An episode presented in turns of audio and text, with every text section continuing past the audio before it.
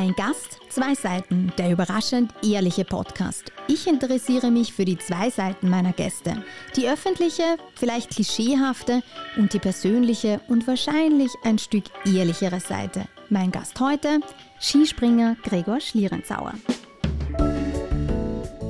Ein Gast, zwei Seiten, der überraschend ehrliche Podcast. Mit mir, Miriam Labus.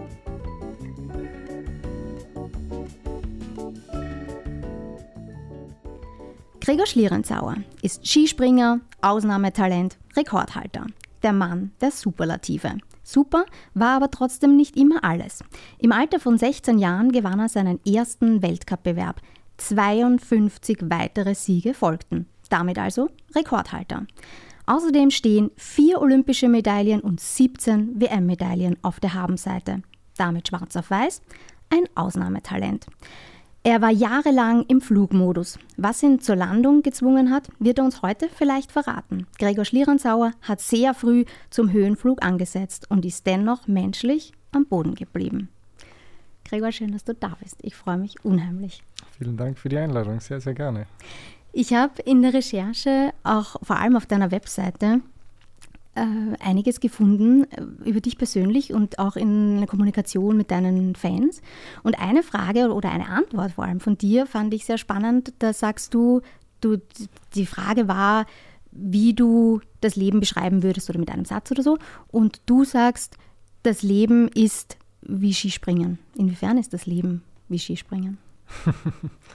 ja, einmal oben, einmal unten, oder? Wie der mhm. Herzschlag praktisch. Man sehnt sich ja immer so quer nach oben, dass es immer erfolgreich ist, dass es immer gut ist, dass es immer äh, gut weitergeht für jeden, aber in Wahrheit ist es wie der Herzschlag, einmal oben, einmal unten und beim Skispringen ist es ja auch so, man muss ja zu Fuß hinaufgehen, anstrengend, oder mit dem Lift, je nachdem. Mhm.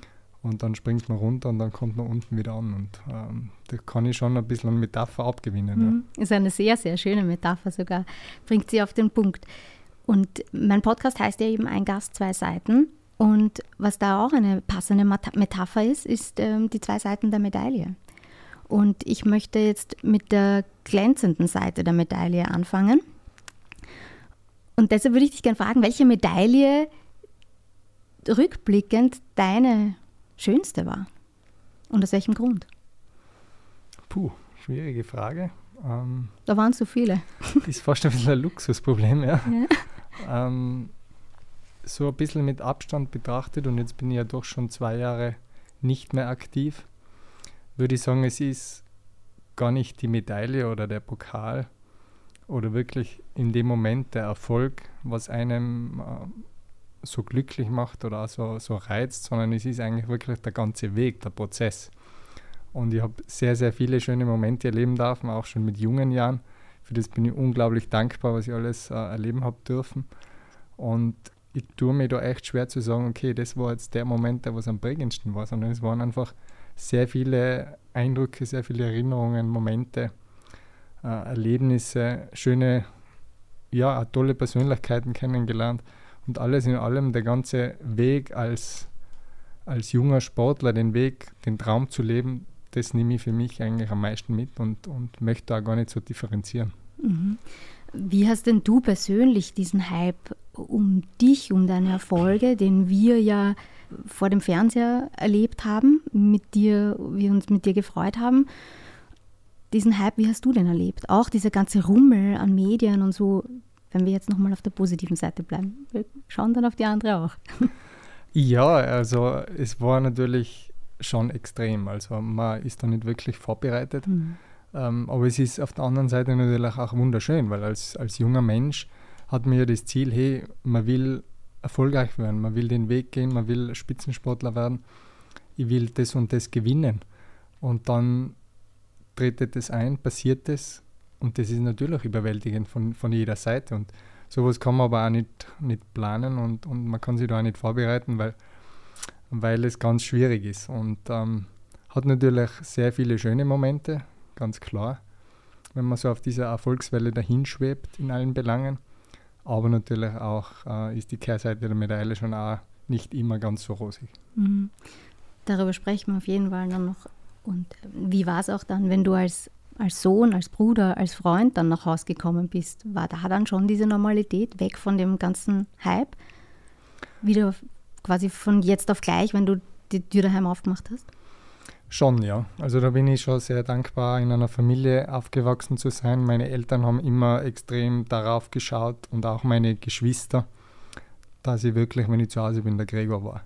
Und äh, Skispringen und sozusagen die, unter Anführungszeichen, die öffentliche Person ähm, ist zu Hause eigentlich nicht wirklich da gewesen. Und mhm. das war für mich sehr, sehr wichtig, immer wieder runterzukommen, äh, normal zu sein, unter Anführungszeichen. Und ja, der ganz der normale Gregor zu sein mit, mit jungen 16 Jahren. Mhm.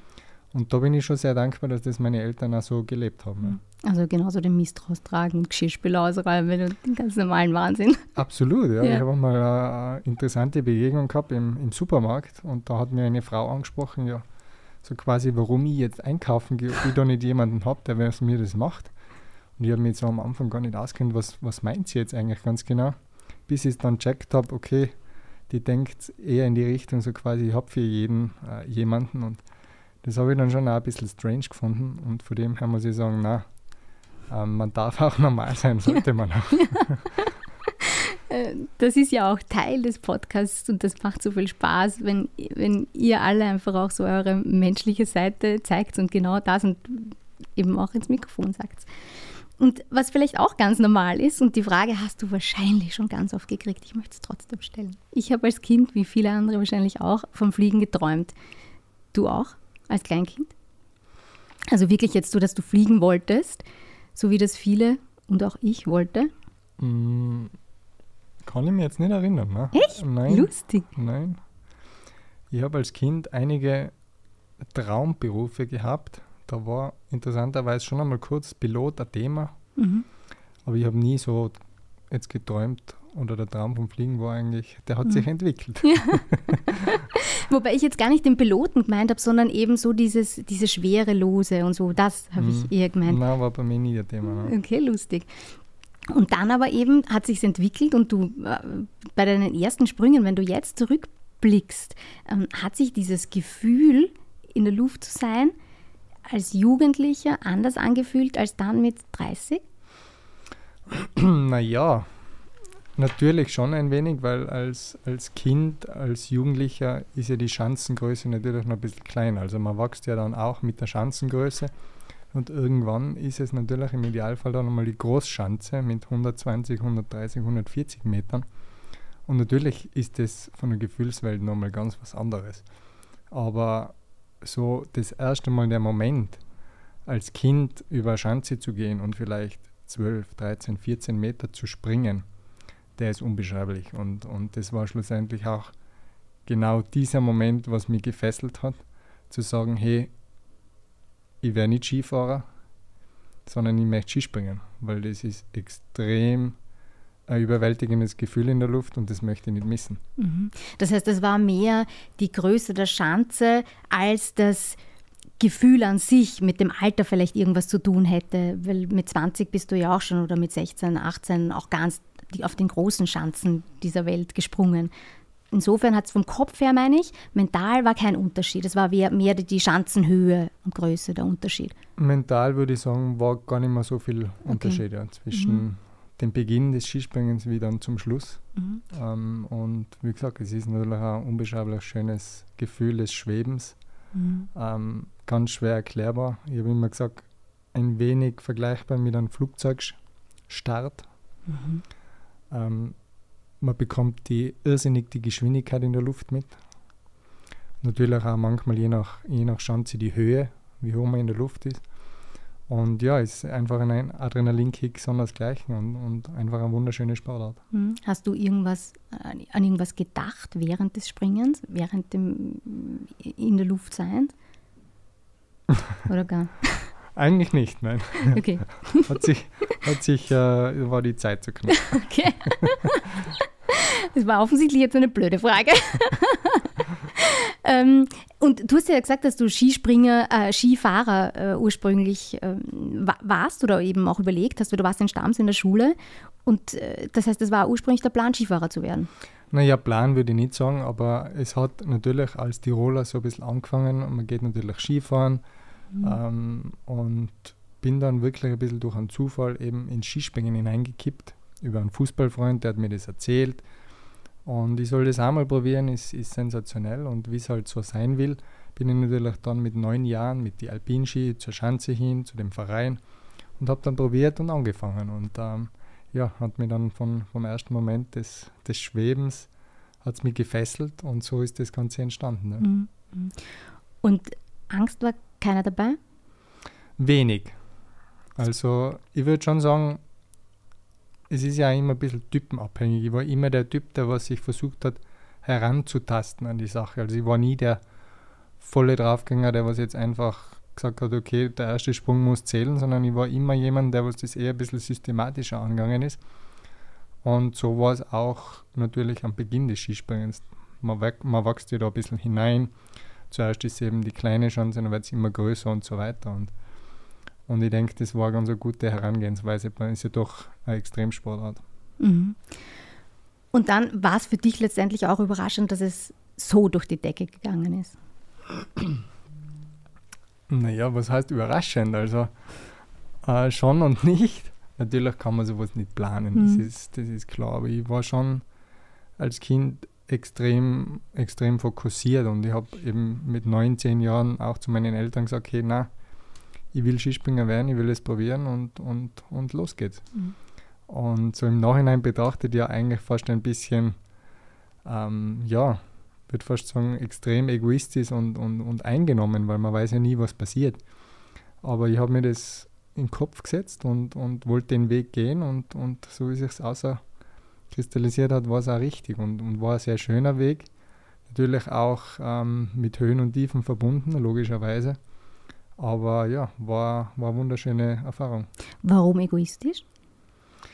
Naja, weil im Sport natürlich das Ganze so sehr schnell kippen kann. Man kann sich verletzen, man kann, was auch ich, ähm, ja, man hat es ja nicht in der Hand, dass es, dass es so funktioniert. Und ich war dann schon jemand, der was relativ schnell gesagt hat, na, ich will das schon machen, sehr professionell und ich will eigentlich der Beste werden. Und das war eigentlich schon ein recht krasser Zugang so im Nachhinein gesehen. Inwiefern, dass der, der, der Beste werden und ehrgeizig zu sein und ein Ziel vor Augen zu haben, inwiefern der, deiner Familie gegenüber egoistisch, meinst du?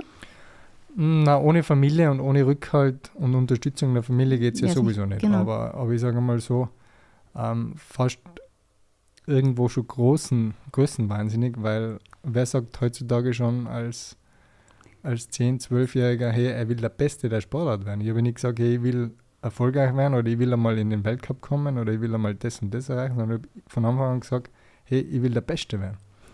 Und das finde ich so, wie gesagt, jetzt im Nachhinein betrachtet, auf der anderen Seite einen sehr interessanten und auch ja, sehr schönen Zugang, unverbrauchten Zugang. Ähm, aber auf der anderen, anderen Seite ja irgendwo extrem ähm, ja, überzeugter Zugang. Und, und man weiß es eben im Sport nie, wie es ausgeht. In dem Fall beweist es aber, dass es vielleicht gerade das richtige Mindset dafür war, weil du nach wie vor Rekordhalter bist, was die Weltcupsiege betrifft und eben dadurch nach wie vor der Beste bist. Also jetzt auf der Schanze momentan nicht mehr, aber, aber du weißt, was ich meine. Rekordhalter und wahnsinnige Erfolge gefeiert hast und insofern viele Jahre wirklich der Allerbeste an der Weltspitze warst. Genau, also das, was du denkst, das wirst du, oder heißt es? Und von dem her, glaube ich, braucht man schon einen irren Willen, egal was man macht im Leben, aber wenn man sich ein Ziel gesetzt hat, und das wirklich konsequent verfolgt, ist auch sehr, sehr viel möglich. Mhm. Ist das jetzt, wenn du das vergleichst mit anderen Zielen, die du dir sonst im Alltag setzt, um vielleicht auch das für Zuhörerinnen Zuhörer, für mich, auch greifbarer zu machen, weil so ein Riesenziel, der weltbeste Sportler zu werden in einer Sportart, das Talent haben einfach ganz wenige Menschen. Aber wir alle setzen uns immer wieder Ziele. Wie würdest du sagen, setzt du dir richtig Ziele? Ja, das ist natürlich auch nicht so einfach zu erklären oder zu beantworten, weil jeder Mensch ist ja, ist ja unterschiedlich. Ich glaube, das Wichtigste ist, dass man immer authentisch bleibt, dass man versucht, sein Potenzial zu leben, dass man auch versucht, eben seine Ziele, die was man sich in den Kopf setzt, auch versucht zu erreichen, konsequent. Mhm. Ähm, und dann hat man schon relativ gute Chancen, dass es auch eintrifft. Natürlich braucht man immer wieder ein gewisses Glück äh, im Leben dazu und ja, aber es ist schon wichtig, einfach auch zu sagen, hey, wer bin ich, was kann ich, was will ich und wohin geht's? Und ähm, das erfordert natürlich dann auch konsequente Arbeit. Mhm. Du sagst die konsequente Arbeit und vielleicht ist das auch was, was uns jetzt vielleicht auch schon in die zweite Seite ein bisschen rutschen lässt, weil eben diese konsequente Arbeit kann ja auch schnell mal kippen. Zu viel Druck, zu viel Ehrgeiz, zu viel von dem. Wo ist denn für dich auch so dieses Mittelmaß an, eben sich selbst nicht zu viel Druck zu machen, dass es eben auch dann nicht kippt? Zeit, die Seite zu wechseln.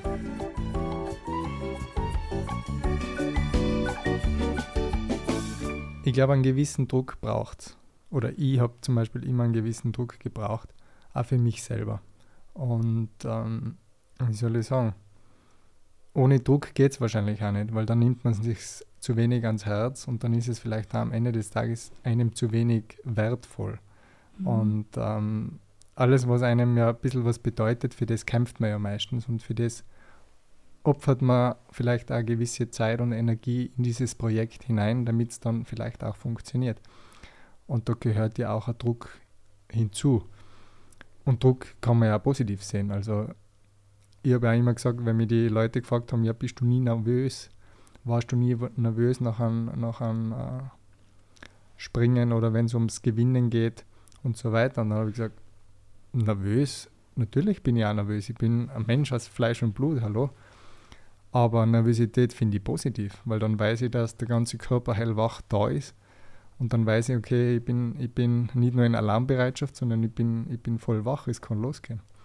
Und ich glaube, das, das ist vielleicht ein bisschen in der Öffentlichkeit auch immer ein bisschen falsch connected bei den Leuten. Es gibt da positiven Druck. Und ähm, das ist ja auch was Schönes. Mhm. Glaubst du auch, dass zum Beispiel ihr Sportlerinnen und Sportler das Verlieren können müsst? Also ich frage deshalb, weil wir als, sage ich jetzt mal, normale Herren, Frau Österreicher, setzen uns ja diesen Konkurrenzen nicht regelmäßig aus. Und daher haben wir jetzt diese Siege nicht, aber auch natürlich müssen mit diesem Verlieren, mit diesem regelmäßigen nicht immer wieder umgehen. Ist das was, was du gelernt hast, auch verlieren zu können? Oder muss man das als Sportler lernen? muss ich fast ein bisschen lachen, weil um ganz ehrlich zu sein, ich habe es gehasst zu verlieren. Als Kind schon. Also ich kann mich immer wieder erinnern, wenn wir mit der Familie Mensch eigentlich nicht gespielt haben. Mhm. Das ist nicht gegangen bei mir. Das war einfach, ich habe nicht verlieren können. Mhm. Und vielleicht brauchst du auch irgendwo genau dieses Mindset im Spitzensport, wenn man dann was erreichen will. Und für mich war es immer, eben immer nach vorne ausgerichtet, immer auch nach dem, nach dem Erfolg gestrebt. Und das ist natürlich nicht immer gesund und natürlich äh, gehört auch unter Anführungszeichen Verlieren dazu. Und das ist ja auch nicht schlimm. Das ist ja, ist ja auch was Schönes, weil man ja dadurch sehr, sehr viel lernt und wahrscheinlich auch schätzt, was die andere Seite ist. Und ähm, ich kann nur von meiner Karriere sprechen und ich habe sehr, sehr viele Höhen erleben dürfen, sehr, sehr viel Positives in sehr kurzer Zeit ist, ist passiert bei mir im Leben als, als Spitzensportler. Und dann war natürlich auch eine gewisse Zeit genau das Gegenteil, wo ich mich extrem schwer getan habe, wo ich gekämpft habe, wo es einfach nicht funktioniert hat, wo andere Umstände auch eine Rolle gespielt haben im Leben. Und ich bin dankbar, dass es so war, weil das hat mich schlussendlich zu dem reifen lassen, wo ich jetzt stehe, als Mensch, als Person, als Persönlichkeit. Und, und ich glaube, das ist ganz, ganz wichtig. Und man wird ja auch immer in der, in der Öffentlichkeit immer so schnell bewertet. Ist ja natürlich im Spitzensport ganz extrem. Man ist ja immer, die letzte Ergebnisliste ist ja immer das, was, was die Leute denken, wo, wo man darüber redet und so weiter. Aber in Wahrheit geht es ja um den Menschen und der Mensch fängt ja, der Spitzensportler fängt ja an als Kind, weil ihm die Sportart so gefällt, weil es so ein beeindruckendes Gefühl ist des Fliegens. Ähm, weil, so, ja, weil du Länder bereisen darfst, weil du tolle Persönlichkeiten lernst, weil du mit deinen Kollegen die messen kannst, wer springt weiter. Und in Wahrheit tut das nicht weh, wenn man dann halt auch einmal Wettkämpfe oder Tage hat, die was halt weniger erfolgreich sind. Wichtig ist, dass man das macht, was einem erfüllt. Mhm. Und hast du das in dem Moment, jetzt kommt das so total authentisch und ruhig, aber natürlich auch mit zwei Jahren Abstand auch rüber. Gleichzeitig sagst nicht einmal beim Mensch ärgere ich dich spielen, wo es wirklich um nichts geht. Ähm, hast dich geärgert und äh, nicht verlieren können. Aber ist es dann, wie, wie ist es dir damals dann gegangen? War es tatsächlich so, wie du es jetzt auch sagst, ist ja eigentlich eh nicht schlimm? Oder nur in der Retrospektive ist es halt dann eh nicht so schlimm und man lernt daraus? Nein, ich muss schon sagen, man braucht einen gewissen Abstand. Also wenn man immer in dieser Bubble gefangen ist, dann weiß man ja nicht, was so rundherum passiert. Und ähm, in, in die Zeiten, wo es mir weniger gut gegangen ist, sage ich ja ganz offen und ehrlich, habe ich mir auch Hilfe von außen genommen, um einfach auch die Themen für mich zu klären. Warum, warum nagt das an mir? Was macht es mit mir? Ähm, warum geht es mir weniger gut? Und das kann ich nur jedem äh, wärmstens empfehlen. Und ähm, war auch ein sehr schöner Schritt. Ja, kann ich auch, kann ich auch bestätigen. Ich habe mir auch schon Hilfe von außen genommen und das ist einfach ähm, ist gut und es bringt dann in einem Leben sehr weiter. Das finde ich, finde ich auch. Du hast jetzt zuerst auch gerade erwähnt, dass Journalisten, Journalistinnen immer wieder mal bewerten. Und ich habe auch ein Interview in der Recherche auch von dir gehört, wo du sagst, die Leute haben oft irgendwie was über mich gesagt oder mich bewertet ähm, und so bin ich gar nicht. Was war denn da konkret, wo du sagst, Leute, so habt ihr mich irgendwo in, aber das, so bin ich gar nicht. Wie bist du denn wirklich und was hat dich denn oft so geärgert? Wie bist du nicht? Na, ich war immer ein Athlet, der extrem fokussiert war und extrem zielstrebig. Also wirklich auch den Tag so gestaltet hat und durchgetaktet hat ähm, und auch nichts dem Zufall überlassen wollte. Und wenn da natürlich, dann ist man relativ unflexibel, so ehrlich muss man auch sein. Und wenn natürlich dann Nebengeräusche auftauchen, die was vielleicht nicht so geplant waren, dann hat mir das extrem schnell auf die Palme gebracht.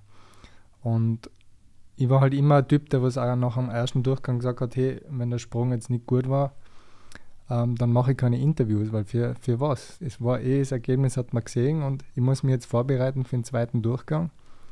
Ähm, ich gehe jetzt da bei den Journalisten vorbei, bereite mich vor und vielleicht habe ich noch die Chance zu gewinnen oder auf Stockholm zu kommen. Und das war natürlich schon auch ein Prozess, der was nicht immer ganz positiv war und vielleicht nicht immer ganz gut angekommen ist. Bin dann relativ schnell als ein bisschen arrogant abgestempelt worden in der Branche. Aber das sind halt auch so Dinge, mit denen man lernt umzugehen. Und ich kann mich noch erinnern, ähm, ich habe ja auch eine kleine Beeinträchtigung. Ich bin am, am linken Ohr taub. Und wenn natürlich mich Personen von der linken Seite anreden und ich reagiere nicht, kann es natürlich auch sehr arrogant rüberkommen, aber ähm, das gehört halt auch zu mir dazu und da kann ich halt auch wenig dafür. Äh, darum muss man das vielleicht auch öfter erklären und da wächst man halt auch mit der Herausforderung, mit der Aufgabe, aber grundsätzlich glaube ich, bin ich schon ein sehr offener Mensch, äh, bin ein Steinbock. Steinböcke tun sich generell schwer, ist mir gesagt worden, äh, sich zu öffnen und zu vertrauen.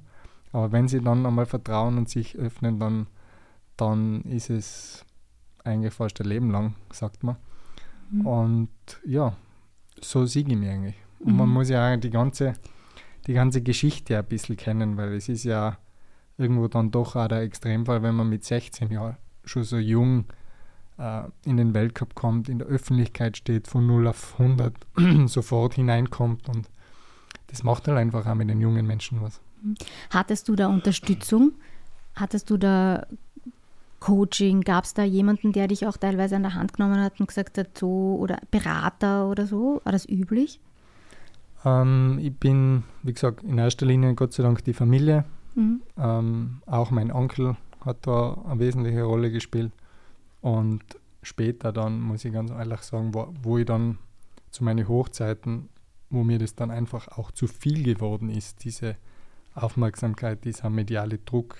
Jeder, jeder will was, jeder jeder äh, zieht bei einem Trikot, hätte ich falsch gesagt. Ähm, da habe ich dann einfach gesagt und für mich beschlossen, hey, ich will, ich will da jemanden an meiner Seite, der was mir da den Rücken frei hält. Und das habe ich dann versucht, mir selber aufzustellen. Ja. Mhm. Würdest du es jetzt auch wieder so machen, so wie du es jetzt gerade auch sagst? Ich kann das total nachvollziehen, zu sagen, wenn es mir jetzt selbst gerade nicht gut geht, kann ich das auch nicht geben. Du, also kann euch jetzt kein Interview geben und so. Und ähm, würdest du das jetzt genau so wieder machen oder sagst, na, das war damals in, in, im Rückblick nicht die richtige Entscheidung? Nein, ich würde es auf jeden Fall wieder so machen, weil das gehört ja zu mir dazu mhm. und, und so bin ich halt als Mensch und, mhm.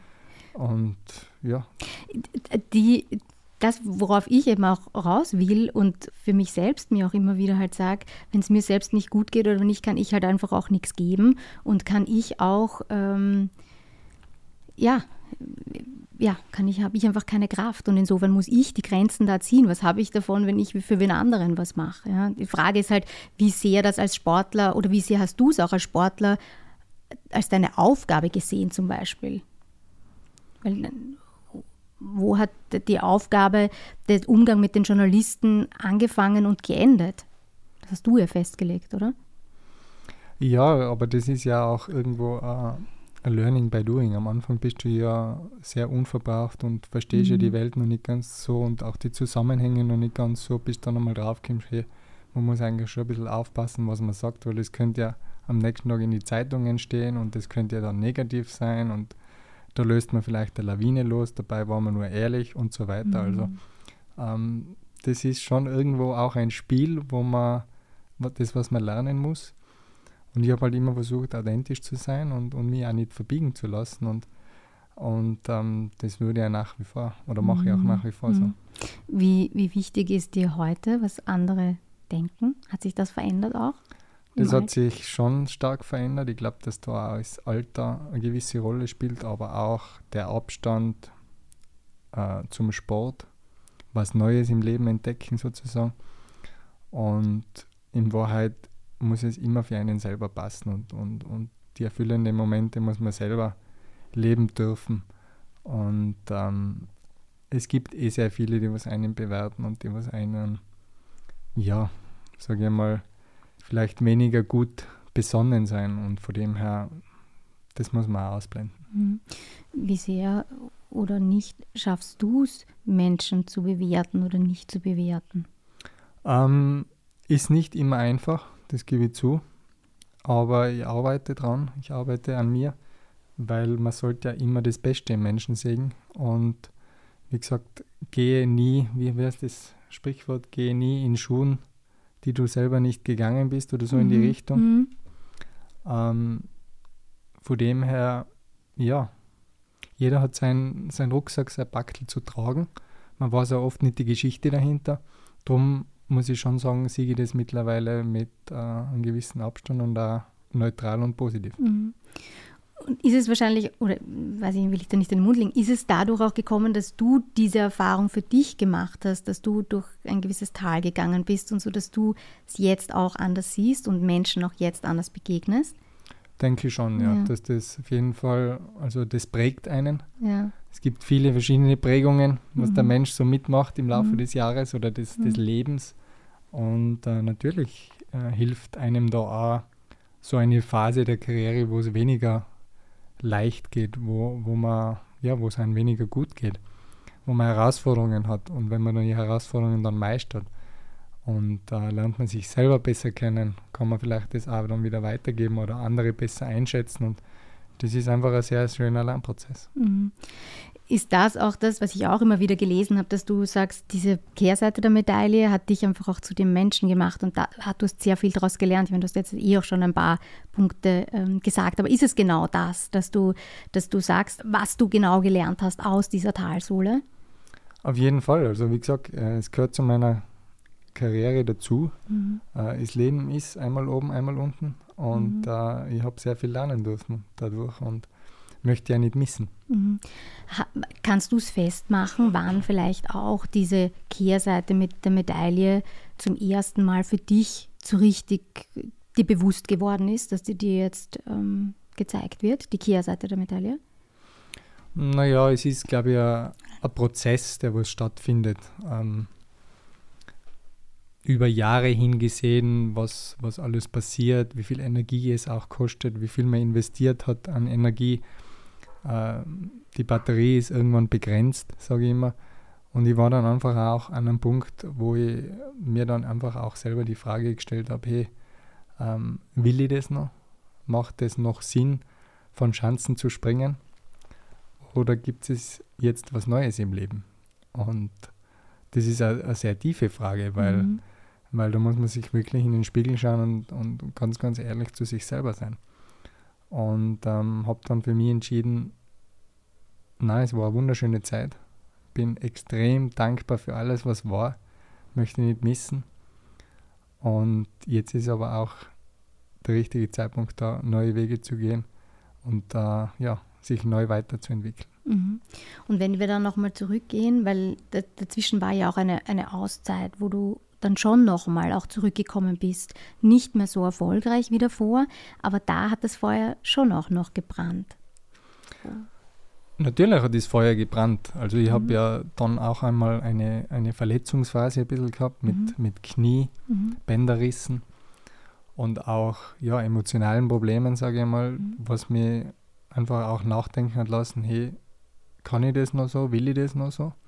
Und das war sicher äh, der Moment, wo ich dann einfach mal für mich selber entschieden habe, hey, ich brauche jetzt mal einen Abstand. Ich, ich gehe jetzt einmal raus aus dem Ganzen, äh, mache jetzt einmal Dinge für mich selber, äh, tue mal Energie sammeln und dann schaue ich, ob ich es wirklich noch will. Und, und da wollte ich es definitiv und es war auch wichtig, diese Karriere fortzusetzen.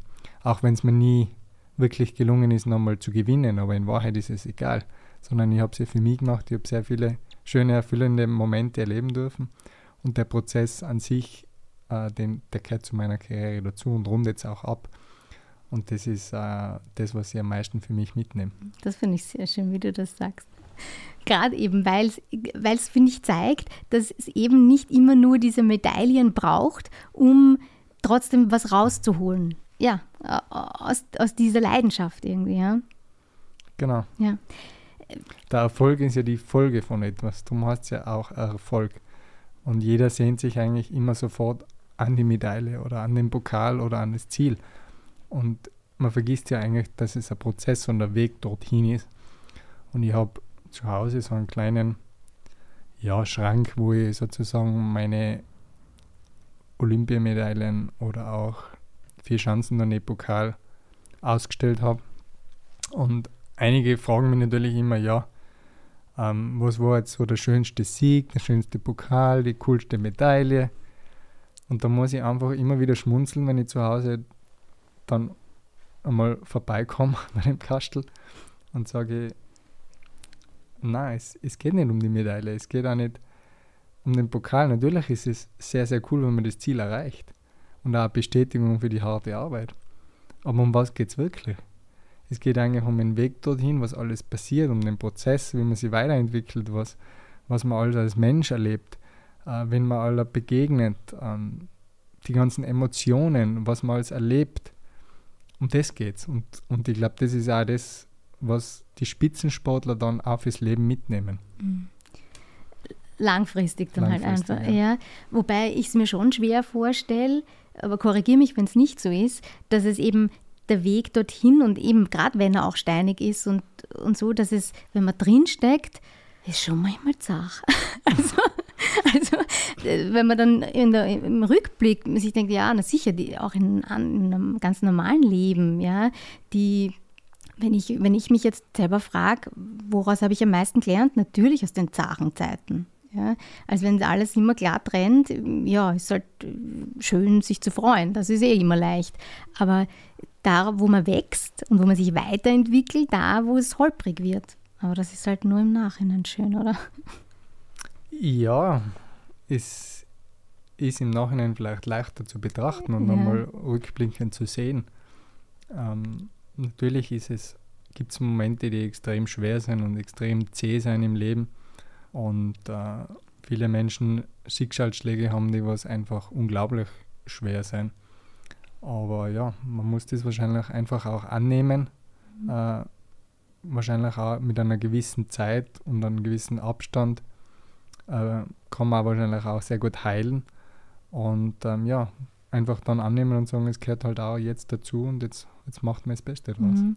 Wie ist es denn auch, mit, dem, mit der Konkurrenz. Wie bist du da umgegangen? Gerade wie ist das mit dem Freuen für andere? Oder also bisher habe ich noch keinen Sportler oder Sportlerin auch ähm, gehört, der oder die wirklich sagt, na, manchmal ist mir schon schwer gefallen, mich für andere zu freuen. Ähm, ich kann mir das manchmal schwer vorstellen, dass es wirklich so leicht ist und dass da wirklich der Konkurrent, die Freundschaft über allem steht. Und auch, ist das nicht so? Also, weiß ich nicht, aber ist, ist da, ist, hab, habt ihr im Team sowas wie Konkurrenz gelebt oder wie wurde die gelebt? War ihr ja, würde ich schon behaupten, dass wir im Team Konkurrenz gelebt haben, was ja auch was Positives ist, mhm. weil durch gewisse Reibereien will man ja immer besser werden und, und, und will man noch mehr erreichen wie der andere. Also das hat ja auch was Positives. Man pusht einander man dann pusht. ja auch wieder und so. Mhm. Also das hat definitiv was Positives. Ähm, und wir haben dann schon auch immer wieder einen Leitspruch gehabt, dass, dass wir gesagt haben, hey, ähm, ich vergönne es jedem, aber mir selber am meisten. Mhm. No, na, alle, mhm. alles andere wäre auch gelogen. Und, und, und wenn man gewissen Ehrgeiz für das Ziel hat, muss man ja im Spitzensport so denken. Mhm. Aber ich habe mich genauso gefreut, wenn, wenn Athleten meistens von einer Verletzung wieder zurückgekommen mhm. sind und dann wirklich auch wieder erfolgreich geworden sind. Das hat mich natürlich auch berührt. Und äh, es gehört einfach auch dazu. Mhm.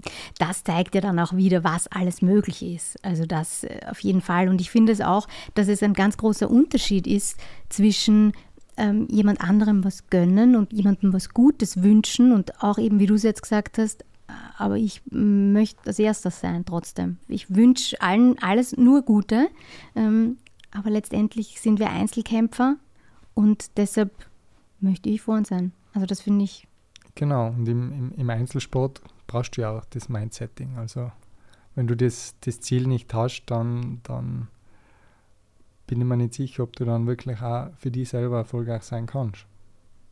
Mhm. Ja.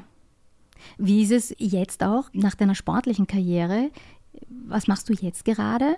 Also jetzt gerade, ich habe eine Immobilienausbildung mhm. äh, abgeschlossen. Mhm und habe ein Unternehmen gegründet mit der Impulse Living, mit einem Geschäftspartner zusammen. Sehr spannender Mensch auch, der was Richtung Persönlichkeitsentwicklung geht.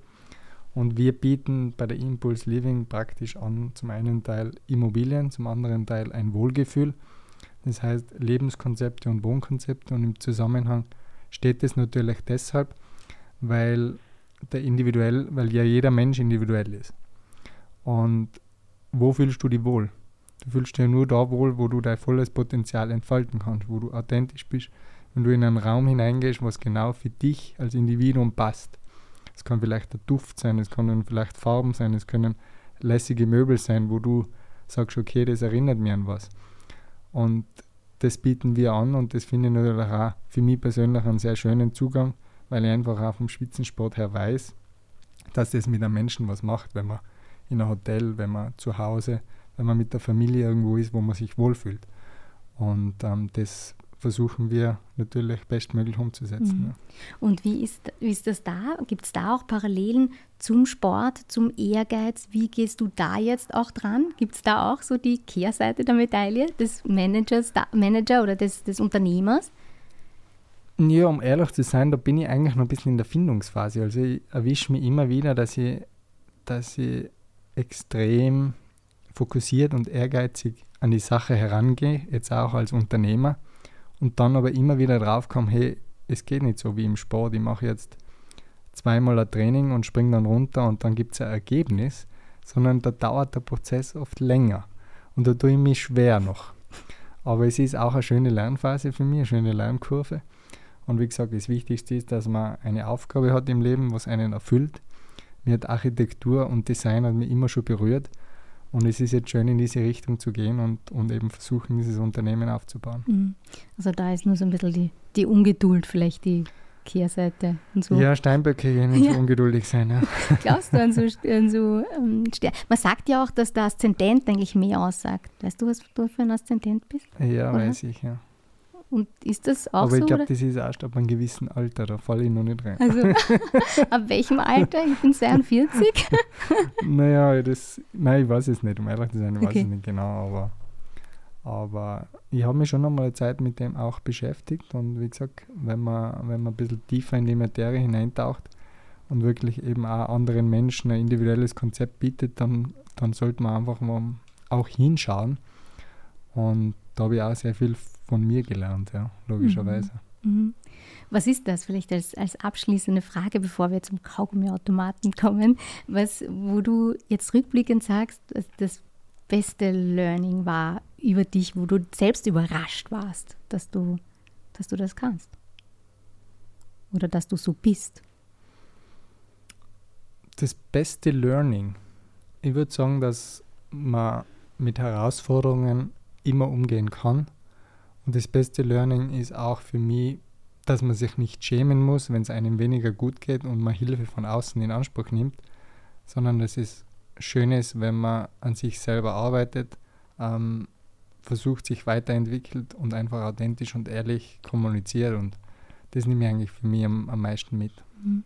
Das ist sehr schön und das bringt auch gerade so ein bisschen glänzende Augen bei mir, weil ich ähm, das genauso empfinde und mich das auch so ein bisschen zu diesem Podcast gebracht hat, ähm, weil ich finde, dass Emotionen zeigen und Gefühle zeigen und zeigen, dass, dass wir nur Menschen sind und dass wir manchmal weinen dürfen und dass uns einfach wirklich manchmal Drecke gehen darf und wir das auch zeigen dürfen, ohne uns nachher zu schämen, weil das ist, gerade das Schämen hat es jetzt bei mir so getroffen, weil das ist einfach ganz oft der Fall, dass wenn ich meine Gefühle zeige und das, der Gegenüber, das Gegenüber das merkt, es gibt ganz wenige Menschen, bei denen ich mir dann nachher denke, ah, okay, da muss mir das nicht peinlich sein. Aber bei der überwiegenden Mehrheit der Menschen ist mir das richtig unangenehm, wenn ich dann, wenn ich Emotionen zeige und äh, ausflippen und, und, und ärgern oder so ist ja schon nochmal das eine, das ist ja noch so halbwegs in meiner Wahrnehmung gesellschaftsfähig,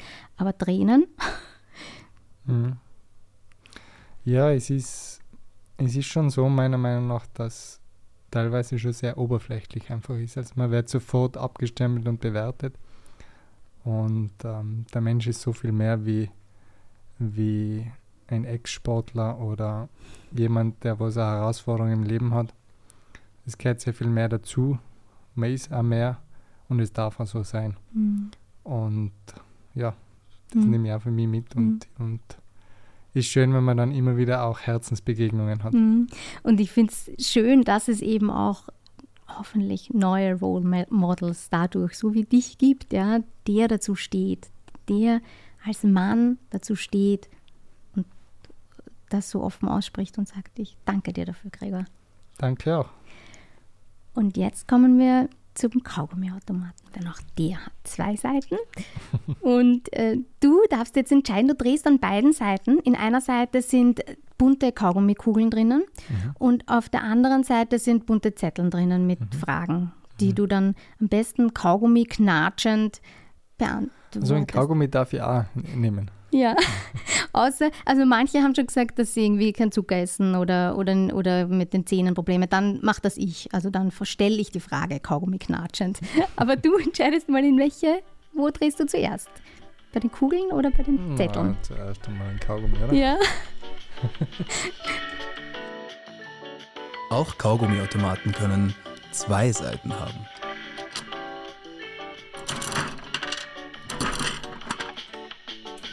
Ist deine Lieblingsfarbe? Ja, grün. Ah, okay, weiß ist leider jetzt. Weiß, neutral, okay. Ja, Das ist ein Kaugummi. Das ist ja irre Style. ja ist riesig. Schmeckt der? Ehrlich? Nein. Okay, ich tue nochmal daher, gell? Er ist einfach big süß, aber süß.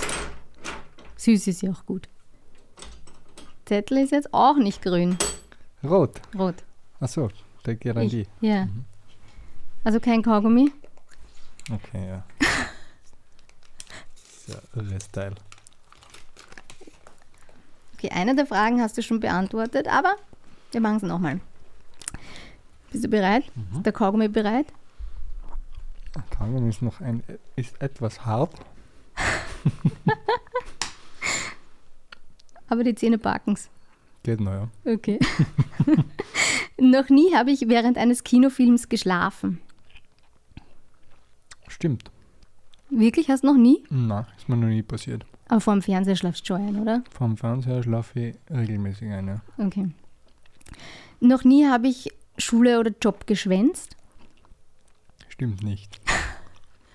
Aber auch wegen was anderem als, de, als dem Sport? Hast du Schule geschwänzt? Sicher. Nein, tatsächlich nicht. Okay. Aber durch den Sport bin ich natürlich schon auch relativ oft weg gewesen. Habe ich müssen natürlich nachholen. Mhm. Aber war, hat schon immer wieder vorkommen, ja, dass, ich, dass ich dadurch wegfahre. Ja. Mhm. Unentschuldigt eben, weil nur dann ist Geld gilt als Schwänzen. Ich war ja so brav als Kind. Warst wirklich so Mhm. brav?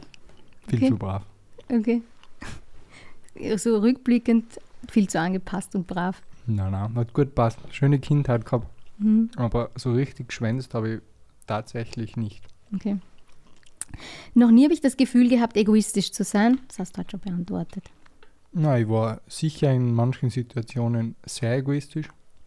Habe ich auch müssen. Und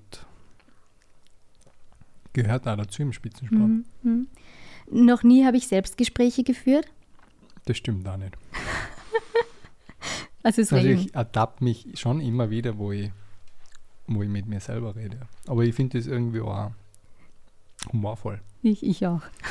Ich, manchmal schreie ich oder, oder schreie, aber manchmal sage ich auch was und werde so meinen Grant einfach auch los. Also es ist so ein bisschen ein Ventil manchmal für mich. Ich glaube auch, ja, das ist irgendwo was Lehrendes auch. Ja. ja. Noch nie habe ich Tierfutter gekostet. Auch das stimmt nicht, weil ich habe seit zwei Jahren einen Hund, einen treuen Begleiter in Leo. Und hab, war natürlich ein großes Excitement, endlich ein Hund. Und ähm, ja, dann deckt man sich natürlich ein mit, mit Futter und so weiter. Und habe ich tatsächlich gekostet, weil es mich interessiert hat. natürlich habe ich davor gelesen, was alles drinnen ist. Habe mir gedacht, na, kann eigentlich nicht so giftig sein, sollte funktionieren. Mhm. Und ja, schmeckt jetzt nicht ganz gut, aber ist okay. Und irgendwie, der Magen hat es auch vertragen und so. Na, das war alles, also das stellt man sich oft anders vor, wie es ist. Also das ist gar nicht so tragisch. Okay. äh, vervollständige folgende Sätze. Drei Worte, die mich beschreiben. Ehrlich, gefühlvoll, treu. Wenn ich einen Tag eine Frau sein könnte, würde ich. Boah. Wärst gern manchmal eine Frau? Na, nicht wirklich. Also ich fühle mich sehr wohl in meiner Haut. Ähm, ich habe mal eine ähnliche Erfahrung gemacht. Wir haben mal einen Werbespot gedreht, wo sie uns jetzt nicht als Frau und Mann verändert haben, sondern älter gemacht haben, deutlich älter. Mhm. Und das war nicht eine interessante Erfahrung, weil uns natürlich die Leute nicht mehr gekannt haben in der Stadt. Und das war irgendwo ein cooles Gefühl, einfach ganz neutral irgendwo hinzugehen. Die Leute kennen einen nicht. Also das war eine recht interessante Erfahrung eigentlich. Mhm. Ist das jetzt eigentlich auch noch so, dass dich die Leute auf der Straße anquatschen und du nicht wirklich eben auch mal in Ruhe irgendwo alleine oder mit Freunden sein kannst? Ja, kommt schon immer wieder vor. Natürlich auch je nachdem, wo man ist. Aber das gehört auch dazu und solange es Mhm. respektvoll ist, ist ja alles Mhm. super. Mhm. Aber damit muss man auch lernen, umzugehen. Nicht immer so easy. Mhm. Dass die Leute dich auch bei allem sehen und Ja, das Gefühl an sich beobachtet zu werden, Mhm. ist da für mich ein spannender Punkt. Oder ich habe dann meistens das Gefühl, hey, die Leute reden ein über, über, über mich oder über einen. Und das spürt man ja ein bisschen. Mhm. Und ja, das habe ich mir aber selber einbrockt. Das gehört dazu, wenn man, wenn man irgendwo eine öffentliche Person ist, unter Anführungszeichen. Und ähm, ja, solange alles respektvoll ist, ist es ja schwer in Ordnung. Mhm. Dass man beobachtet sein, so habe ich das noch nie gesehen, das ist spannend. Mhm. Die beste Entscheidung meiner beruflichen Laufbahn war? immer meinem Herzen zu folgen. Und am meisten Angst habe ich vor? Spinnen. Du schaust noch nachdenklich aus. Kommt noch was? Ja, muss ich auch noch drüber nachdenken. Also so auf die Schnelle. Spinne ist ja gut, oder? Ja, habe ich wirklich Angst. Also, also Angst, aber Grausig kalt. ist einfach grausig irgendwo. Ja. Mhm. Ähm, Gregor, ich danke dir, dass du, dass du da bist, dass du da so offen warst und ehrlich. Und ich ertappe mich immer wieder dabei oder kenne, dass einfach diese Gespräche mit euch für mich so bereichernd sind und äh, ich einfach nach wie vor oder auch danach so viel mitnehme und ähm, so viele Dank Denkanstöße dabei sind. Und dafür bin ich euch extrem dankbar, dir sehr dankbar, dass du den ganzen weiten Weg aus Tirol gemacht hast. Sehr gerne. Es war wunderschön, tolle Fragen und jederzeit gerne. Tolle Danke. Fragen, bis auf die eine Frage mit was denkst, bis du wenn du drunter springst, oder? Die war ein bisschen blöd. Na, die, hört, die habe ich immer wieder gehört. Ah, wirklich? Ich habe mir gleich gedacht, uh, Blöd kann man nicht sagen. Also es ist ja auch irgendwo nachvollziehbar, die Frage. Das Äh, passt schon gut. okay. Weil ich habe, siehst, ich habe sogar gleich so interpretiert und habe mir gedacht, Miriam, im Sport, da, das, was für eine blöde Frage, wie kannst du das? Okay, es freut mich, dass du es schon immer wieder gestellt hast. Es war eher so gelangweilt schon wieder. Okay. Genau. Ich danke dir und komm gut nach Hause, nach Tirol. Vielen Dank. Danke, tschüss.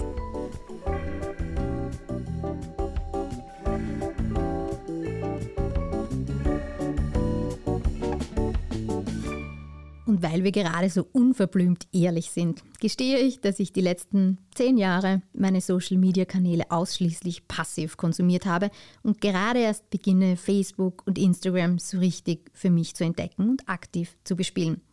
Deshalb freue ich mich sehr, wenn ihr mir auf Facebook oder Instagram folgt oder auf meiner Webseite miriamlabus.at vorbeischaut. Ihr findet dort auch Hintergrundinformationen und Fotos zu meinen Gästen. Hinterlasst mir gern eure Kommentare und Meinung, schreibt mir Fragen, die ich dann in den Kaugummiautomaten einwerfen werde. Und vielleicht beantwortet ja mein nächster Gast eure Fragen. Und um sicher zu gehen, dass ihr ab jetzt keine Folge verpasst, würde ich mich freuen, wenn ihr ein Gast, zwei Seiten bei Apple Podcast und Spotify abonniert und schreibt mir auch gern eine Bewertung. Ich freue mich auf den Austausch mit euch.